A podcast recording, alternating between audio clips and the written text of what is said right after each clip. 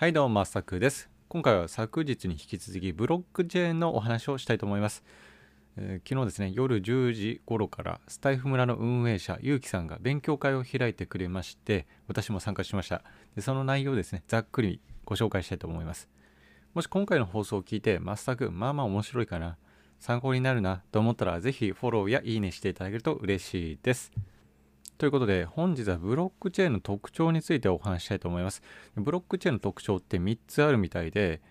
ご紹介しますと1つ目がデータの改ざんが難しいもしくは不可能であるということ。2つ目がネットワークが落ちない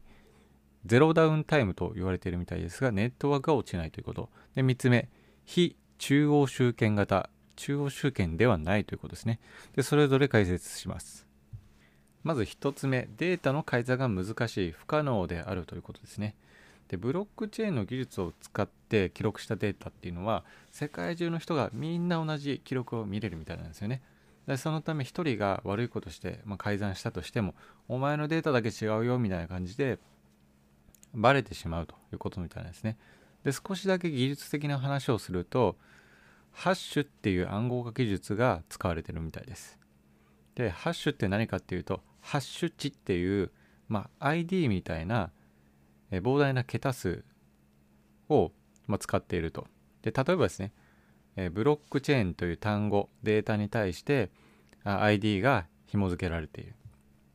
で、このブロックチェーンを例えば、フロックチェーンに改ざんした場合、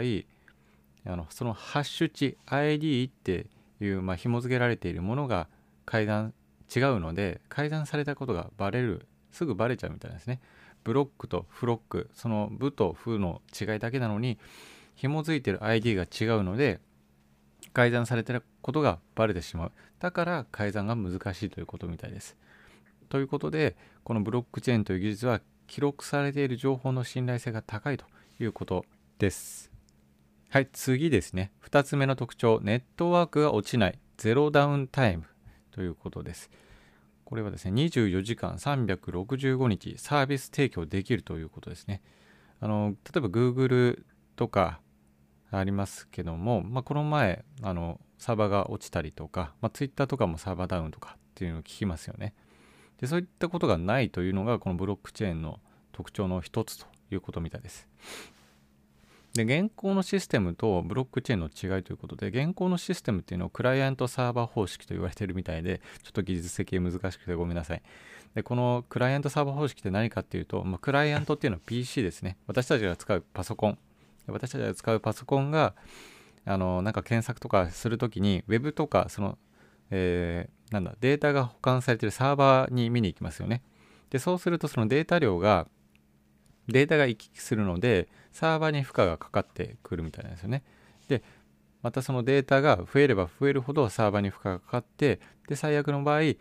サーバーダウンということになるということですね。だからさ Google とか Twitter とかも一度にもう世界中の人が一度にこうアクセスが多量に、なったためにサーバーダウンするということです。でこのサーバーダウンをしないためにですねさせないためにネットワークを強化するということで対策をとっています。ただその強化することでやっぱりコストがかかるんですよね。メンテナンス費用ということで。それが現行のシステムですと。で一方でブロックチェーンっていうのはピアトゥーピア方式 P2P 方式と言われているみたいで、まあ、ピアっていうのは仲間ですよ。だから誰もが対等ですよ。中央集権ではないですよということですね。そのため特定のサーバーがないということです。でサーバーがないということはコストがかからない、まあ安価であるというのがブロックチェーンの特徴の一つということです。最後3つ目。先ほどちょっと触れましたけど非中央集権型ですね。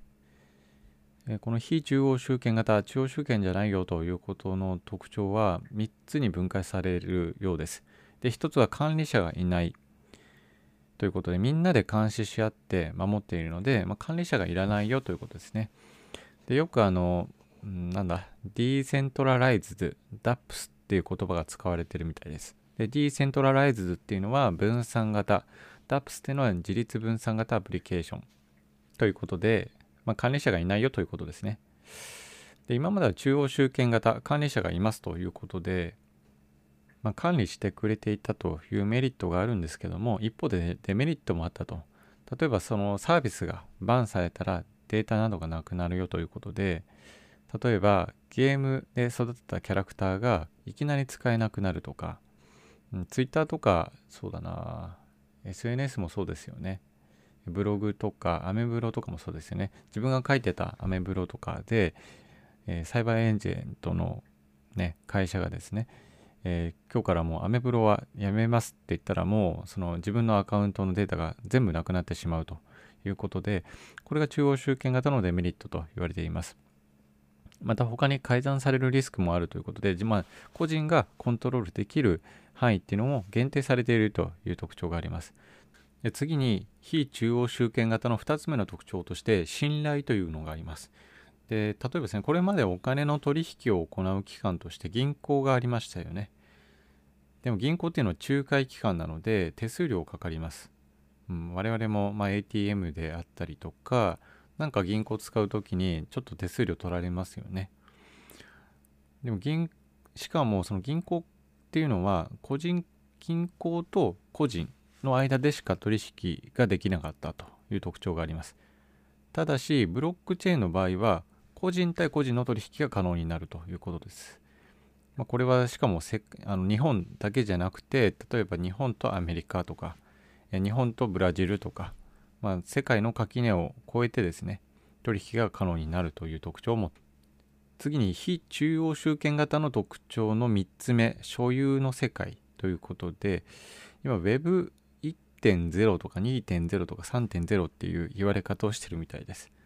でそれぞれちょっと説明していきますと Web1.0 っていうのはホームページの世界でリード読むことができると言われてるみたいです。まあ、ホームページ、ま、検索してあこのホームページ読めんなみたいな状況みたいです。ちょっとちゃんと説明できてないですけど。で、Web2.0 っていうのは、ライト書くことができるということで、まあ、双方向の世界、まあ、お互いにコミュニケーションが取れる、まあ、おそらく今のような状況なのかなと思います。チャットできたりとか、SNS で、まあ、Facebook でやるやり取りしたりとか、まあ、そういうのが今の世界なのかなと思います。で次に Web3.0 っていうのはオウン所有の世界と言われていて、えー、先ほどからも言っていた P2P P2P ですねピアトゥーピア、まあ、対等なみんなが誰もが対等ですよという世界ですね。でサーバーがないので自分のデータを自分が管理するということみたいです。はい。でこれがですねあのどんどん発展すると、まあ、GAFA が今広告でお金を稼いでいますよね Google とかも広告あの検索エンジンに広告を枠を載せて企業広告を載せたい企業から広告費用をもらっていますよね。だからその広告モデルっていうか通用しなくなるということみたいです。なぜなら自分のデータは Google とかに載せるんじゃなくて自分で管理するという世界が来るからということみたいです。はい、ということで簡単にですね、ブロックチェーンの特徴3つをお伝えしました。うん、難しいですね。私も説明しててなかなか難しい。改めて振り返りますと、1つ目がデータの改ざんが難しい、不可能。2つ目がネットワークが落ちない、ゼロダウンタイム。3つ目が非中央集権型ということでした。で最後にですね、ちょっと告知です。で今日2月13日土曜日、夜9時からクラブハウスのルームをやります。でこのテーマですね、超入門ブラブロック、間違えた。超入門ブロックチェーン、ビットコインって何？基礎から理解する入門編、初心者歓迎というテーマでやりたいと思います。でこちらは、ブロックチェーンのオンラインサロンを最近開かれたゆうきさんをスピーカーとしてお招きしてやります。なので、まあ、ぜひ興味ある方、ブロックチェーンについてこれから学習したいよ、でもちょっと全然わかんないよっていう方は、本当におすすめの内容となっているのかなと思います。私も全然わかってません。はい。で、概要欄にゆうきさんのスタイフのチャンネルの URL、そして Twitter の URL を貼っておきますので、ぜひご連絡いただければなと思います。で、今日のクラブハウスのルームの URL も概要欄に貼っておきますので、えー、もし興味ある方は今日の9時から、えー、いらっしゃってくれると嬉しいです。